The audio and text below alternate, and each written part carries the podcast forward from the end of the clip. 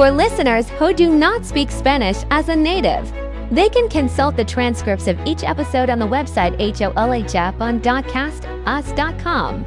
And if you don't know any Spanish, you can translate it into your language using the Google Translator with the necessary precautions. Bienvenidos al podcast Hola Japón.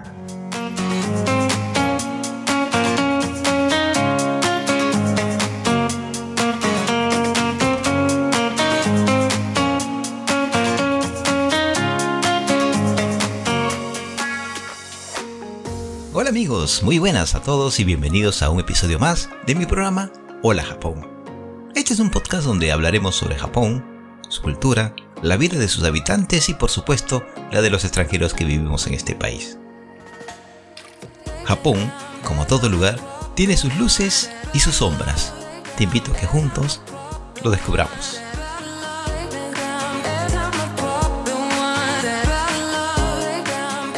Mi nombre es Roberto Watanabe y soy un ciudadano del mundo que nació en Lima y que vive más de la mitad de su vida en la ciudad de Nagoya, capital de la prefectura de Aichi, en Japón.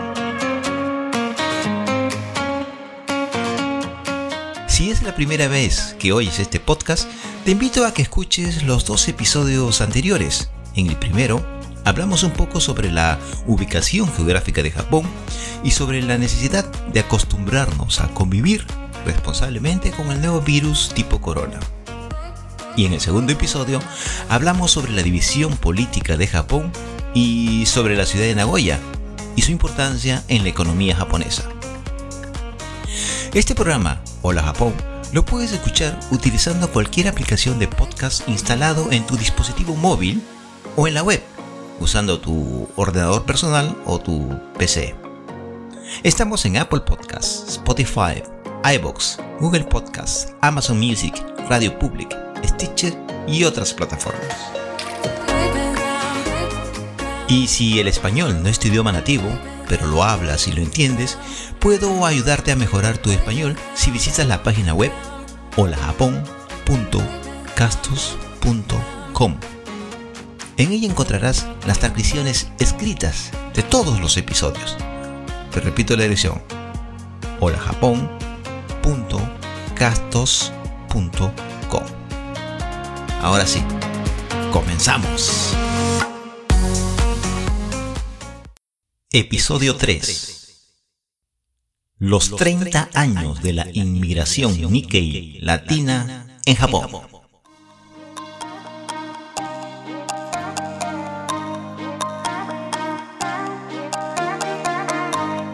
Hoy es domingo 26 de junio del año 2022 y en este tercer episodio hablaremos sobre los 30 años de la inmigración Nikkei latina en Japón.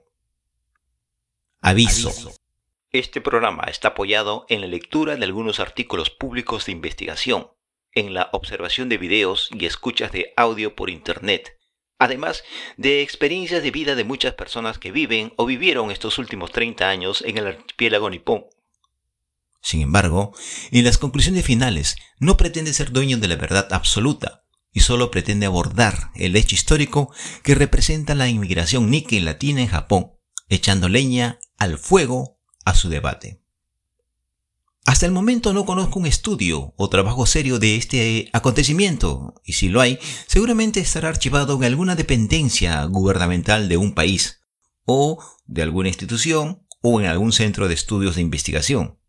Pero si no estoy en lo cierto, háganmelo saber.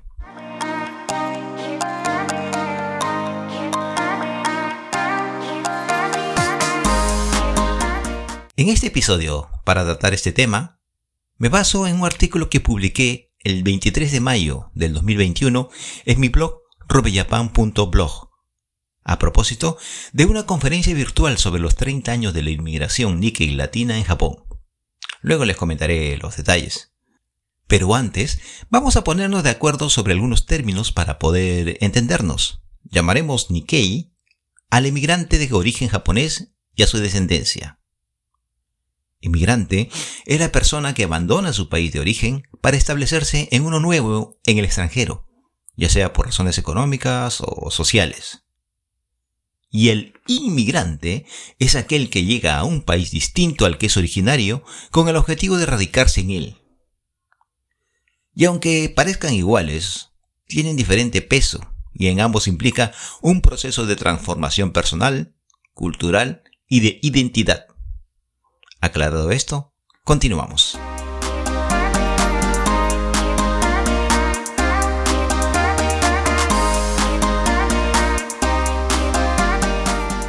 El año pasado, es decir, en el 2021, para ser más precisos, el sábado 24 de abril del 2021, estaba tomando mi desayuno cuando mi esposa me comentó que había visto en Facebook una convocatoria para asistir a una exposición virtual por Internet.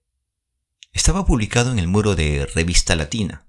Quedaba poco menos de media hora, así que terminé mi desayuno, cogí mi iPad y me sumergí en Internet me registré tal cual como estaba en el aviso y listo, ya estaba dentro.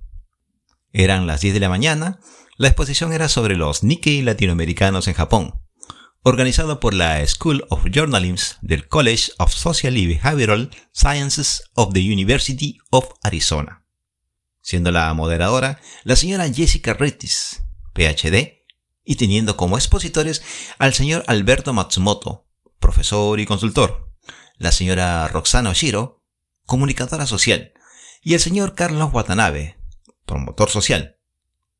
Los expositores, además de ser Nikkei, nombre con el que se designa a los emigrantes de origen japonés y a su descendencia, son tres miembros reconocidos de la colonia latina en Japón.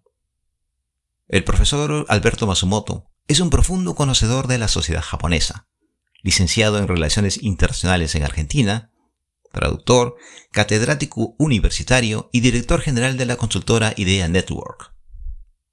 La señora Roxana Oshiro es una comunicadora social. Conduce y dirige un programa de radio llamado Latina y una revista con el mismo nombre, y es directora de la comunidad latina de Hyogo. Por último, el señor Carlos Watanabe, quien emigró a Japón siendo un niño, labora en la municipalidad de la ciudad de Iwata, en Shizuoka, brindando información a los extranjeros y dirige la página Shizu Latinos en Facebook. La exposición duró una hora y minutos, y así estaba programado. Empezó el señor Alberto Masumoto, siguió la señora Rosano Shiro y concluyó el señor Carlos Watanabe. La exposición virtual se hizo a través de la plataforma Zoom. Y de dicha exposición Voy a coger los aspectos más relevantes y a comentarlas, eh, exponiendo mis propias opiniones. Los expositores apoyaron su ponencia con la presentación de unos cuadros explicativos. Eh, no está de más decirle que para la publicación de ese artículo en mi blog personal tuve que hablar con cada uno de los, tres expositores para uh, solicitarle su permiso para la publicación de los mismos. Primera presentación. Inició la exposición el señor Alberto Matsumoto, destacando los 30 años de historia de la inmigración latina a Japón, desde 1990, constituyéndose en la tercera comunidad, ojo, en la tercera comunidad Nikkei más grande del mundo, con 250.000 latinos. Esto es, apoyándose en la información pública de migraciones de Japón.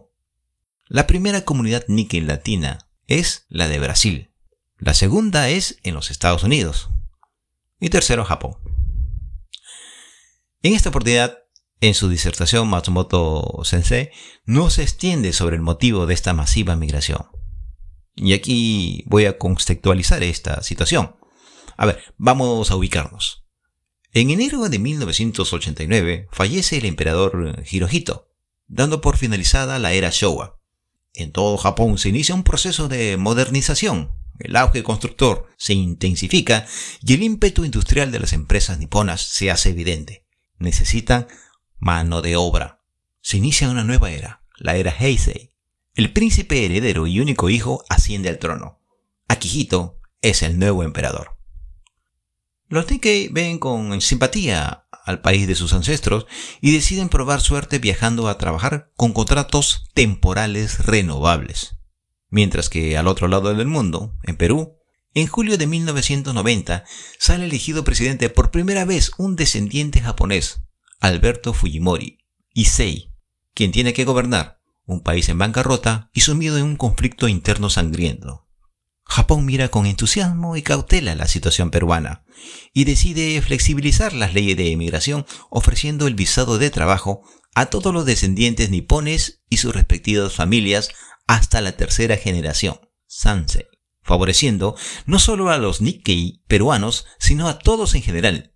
Miles y miles de Nikkei viajan a Japón a trabajar como obreros. Paralelo a ello, se amplían las becas de estudio a personal calificado y egresados universitarios con buen nivel de idioma japonés. Familias Nikkeis latinas emigran a Japón, pero no solo los Nikkei verdaderos viajan a Japón, también lo hacen los Nikkeis de papeles, es decir, aquellos que sin tener ninguna ascendencia japonesa fueron adoptados por familias Nikkei. Contrajeron matrimonio con un o una Nikkei o sencillamente fraguaron documentación para hacerlo contando por supuesto con la complejidad del caso. la cosa es que todos ansiaban lo mejor para su familia y trabajar en Japón era una excelente oportunidad, no importaba los medios. La mayoría de estos Nikkei, que a partir de ahora los voy a llamar latinos en el sentido amplio de su definición, tiene en su mente trabajar un tiempo y regresar a su país de origen y continuar la vida que dejaron, contando para ello con el dinero ahorrado en tierras niponas. A estas personas se les llama en japonés de Kasegi. ¿Recuerdan que en el episodio anterior les comenté que la migración de los japoneses que vienen de Kyushu a Nagoya o Aichi a trabajar? Bueno, es lo mismo, solo que aquellos son los de Kasegi japoneses. Y justamente, a mi parecer, esa es una de las razones que explica el poco deseo de querer aprender Nihongo. ¿Para qué? Si al final voy a regresar a mi país. Japón es para los japoneses. Y otras frases parecidas. Se resisten a pagar impuestos, no quieren pagar el seguro de salud y menos la jubilación. Pero pasa el tiempo y, no viajan. Empiezan a crear nuevos lazos de afecto y sentimiento. Deciden formar nuevas familias. Quieren empezar de nuevo desde cero. Y se ven en la responsabilidad de atender sus nuevos compromisos y a los que están al otro lado del mundo. O sencillamente no, no hacen ni uno ni lo otro. La jornada diaria de trabajo y nuestra forma de vida nos impacta en la cara cuando empezamos a criar a nuestros hijos y nos damos cuenta que la fábrica no es nuestro hogar y nuestra casa no es solo un lugar para dormir y descansar. Pasamos al momento de las definiciones. ¿Quiénes somos? ¿Qué queremos? ¿Seguimos siendo de caseguís? ¿Qué vamos a hacer? ¿Quién no estaba en ese dilema? ¿Qué familia no ha estado en esa encrucijada? Creo que todos. La manera en que resolvemos esos problemas, esas preguntas, va a depender de nosotros mismos. Y de nuestro entorno familiar. No hay fórmula mágica ni camino correcto. Eso lo define cada uno de nosotros. Bueno, volvamos con la exposición de Matsumoto-san. Él manifiesta que más del 70% tiene la residencia permanente. Es decir, que los de Kasegis, eh, inmigrantes, se convierten en inmigrantes, eh, empezando a echar raíces. Adoptando algunos la naturalización, es decir, se naturalizan japoneses, se convierten en ciudadanos japoneses. Le preocupa también el alto índice de divorcio y nacimiento de hijos fuera de matrimonio, casi un 30%, al igual que en Sudamérica. Y cerca del 50% de los muchachos no ingresan al COCO, a la escuela secundaria superior. Pero sin embargo, se incrementa el número de jóvenes latinos que terminan una carrera universitaria o terciaria e ingresan al mundo laboral de Japón. Para terminar su exposición, Matsumoto-san afirma con alegría, y se puede decir con orgullo que la segunda generación de latinos en Japón, con buena formación, pueden llegar a las mejores universidades y luego ofrecer sus capacidades en todo ámbito. Es lo que el Japón necesita y puede ser muy valorado. Al final de su exposición, Matsumoto-san hace una diferenciación precisa de los Nikkei. Los Nikkei de Japón son ante todo latinos y nacionales del país donde nacieron. Muchos se educaron en Japón y son diferentes a los Nikkeis que viven en América Latina. Tienen otras habilidades y formas de expresión, pero pueden ser un importante complemento para fortalecer los vínculos entre ambas partes. Segunda presentación. Voy a resumir la exposición de la señora Roxana Oshiro. Bien, ella es una Nikki peruana, emigró a Japón en 1991 y mientras residía en la ciudad de Kobe, es sorprendida por el terremoto de Hanshin Awaji en enero de 1995. Allí, ella es testigo en carne propia de la dificultad de los latinos en comunicarse con sus pares japoneses debido a la diferencia del idioma y las costumbres. Sin embargo, le conmovió el alto grado de solidaridad humana de los japoneses frente a un desastre natural de esa envergadura. Ese acontecimiento marca su vida.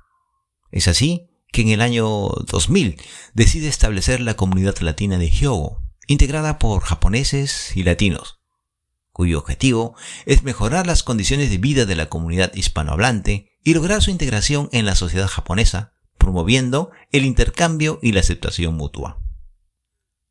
La comunidad latina de Hyogo es reconocida por las autoridades de Hyogo y de la ciudad de Kobe, pero Shiro-san también dirige la revista y el programa radial Latina desde el 2005, razón por la cual la convierte en una comunicadora social reconocida ya sea en la palabra escrita o hablada, ella y todo el grupo humano que la acompaña abre una ventana a la comunidad latina en Japón. La revista mensual latina es un ejemplo de promoción social. Brinda en sus páginas información de interés a la comunidad latina en Japón. Con más de 15 años de publicación continua y 12.000 ejemplares distribuidos por todo Japón, demuestra la voluntad y la perseverancia de aquellos que tienen ese valor humano que es la empatía y nos convierte en ciudadanos del mundo. Tercera exposición. Y la última exposición la hace el señor Carlos Watanabe, quien nació en Perú y es uno de los jóvenes que integran la segunda generación de latinos en Japón. Cuando llegó, era solo un niño y tuvo que asimilarse rápidamente al sistema educativo japonés, razón por la cual domina con facilidad el nihongo y por supuesto el español. Él es funcionario de una empresa contratista que ofrece sus servicios a la municipalidad de la ciudad de Iwata, prefectura de Shizuoka, en el departamento de atención a los extranjeros. El trato diario con los problemas y la falta de información de los extranjeros residentes de la ciudad de Iwata y su población latina de manera preferencial lo motiva a formar la comunidad Shizulatinos, teniendo como misión servir de puente entre la comunidad latina y japonesa, transmitiendo lo mejor de ambas culturas e impulsando el desarrollo de las mismas. Esto y el hecho de haber experimentado en primera persona el brusco cambio cultural lo compromete y le hace un referente cuando habla sobre la segunda generación y los retos que tienen los latinos en la sociedad japonesa.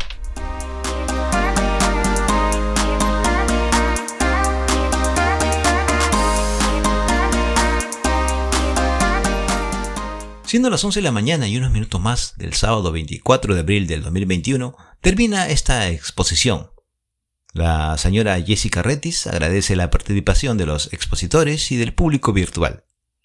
Poquísimas preguntas para un tema que da para más, pero el tiempo apremia.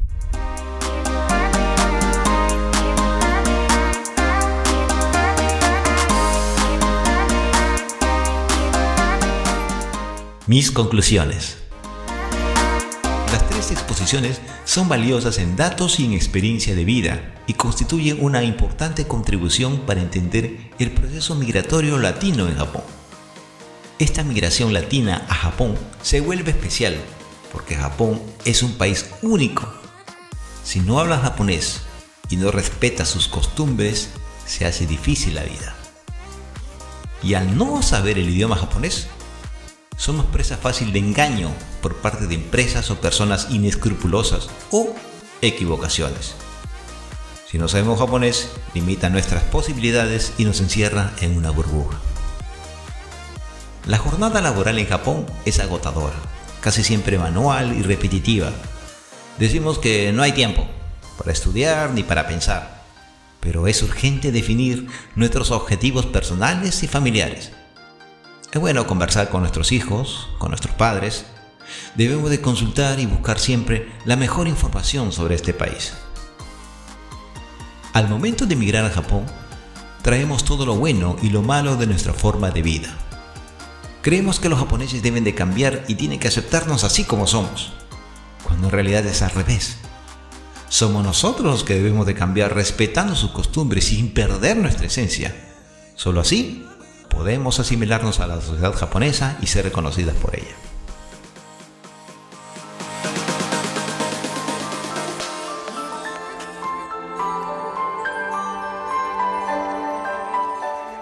El pasado domingo 19 de junio tuve la oportunidad de participar en un conversatorio virtual, esta vez organizado por la Kaigai Jin Kyokai, que es una fundación, asociación de japoneses y sus descendientes del exterior, con patrocinio de la YAIKA, en Yokohama.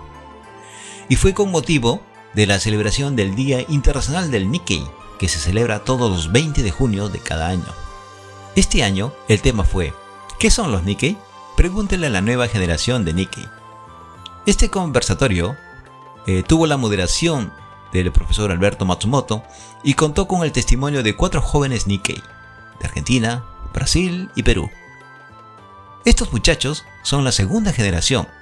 Los que vinimos hace 30 años somos la primera. Si estás interesado en conocer las actividades de la Kaiga en Jin Kyokai, te invito a que visites su página web y su canal en YouTube. Si eres más curioso, sería bueno que visites en tu país de residencia la asociación japonesa correspondiente. Así, no solo tendrás más información sobre la comunidad Nikkei de tu país, sino sobre la cultura japonesa en general y por supuesto sobre el aprendizaje del Nihongo o idioma japonés. Si tienes pensado venir a Japón a estudiar, trabajar o pasear, no te olvides de averiguar sobre las condiciones climáticas cuando arribes al archipiélago nipón.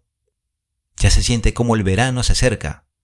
El uso de la mascarilla se ha relajado, ya que solo en espacios cerrados de uso público será necesario.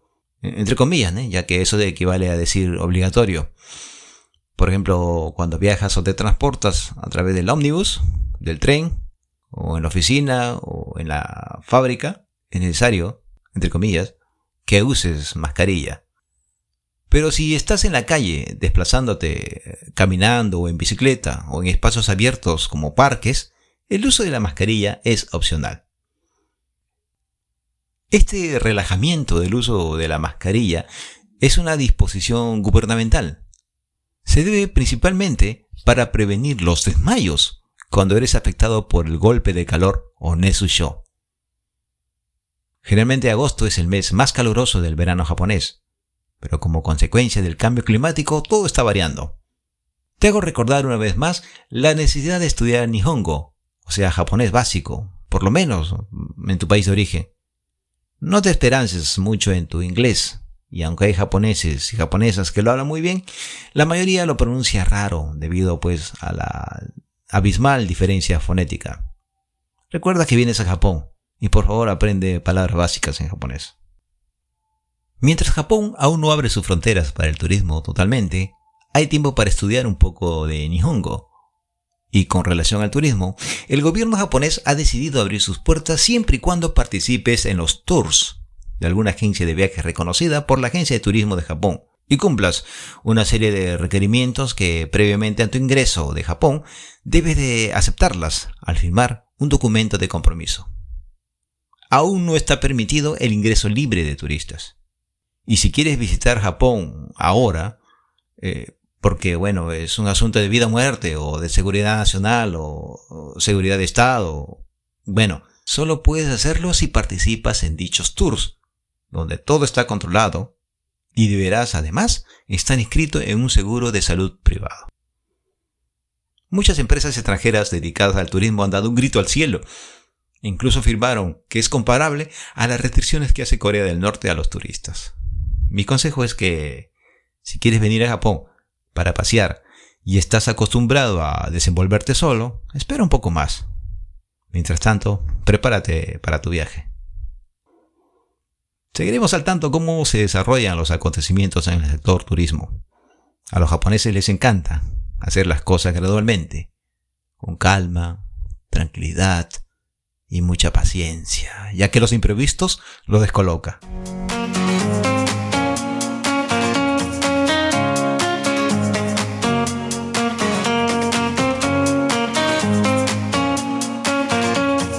Ya nos estamos acercando al final de este tercer episodio. Y si te gustan las artes marciales japonesas, te invito para que escuches el próximo episodio donde conversaremos con Miguel Otake sobre el Aikido y cómo lo practica él en Japón. ¿Qué se necesita para estudiar Aikido? Eh, en realidad, Eh, el aikido se diferencia del karate de otros artes marciales porque no se necesita una condición física extraordinaria. ¿no? La filosofía del aikido basa no violencia, Ah, no violencia y en utilizar la energía del otro. Y en, en todo lo posible, lo máximo posible, evitar el confrontamiento. Entonces, si uno desarrolla esa habilidad mental de la no violencia, yo creo que ganó todas las peleas Mm, Sin pelearlas. sin pelear.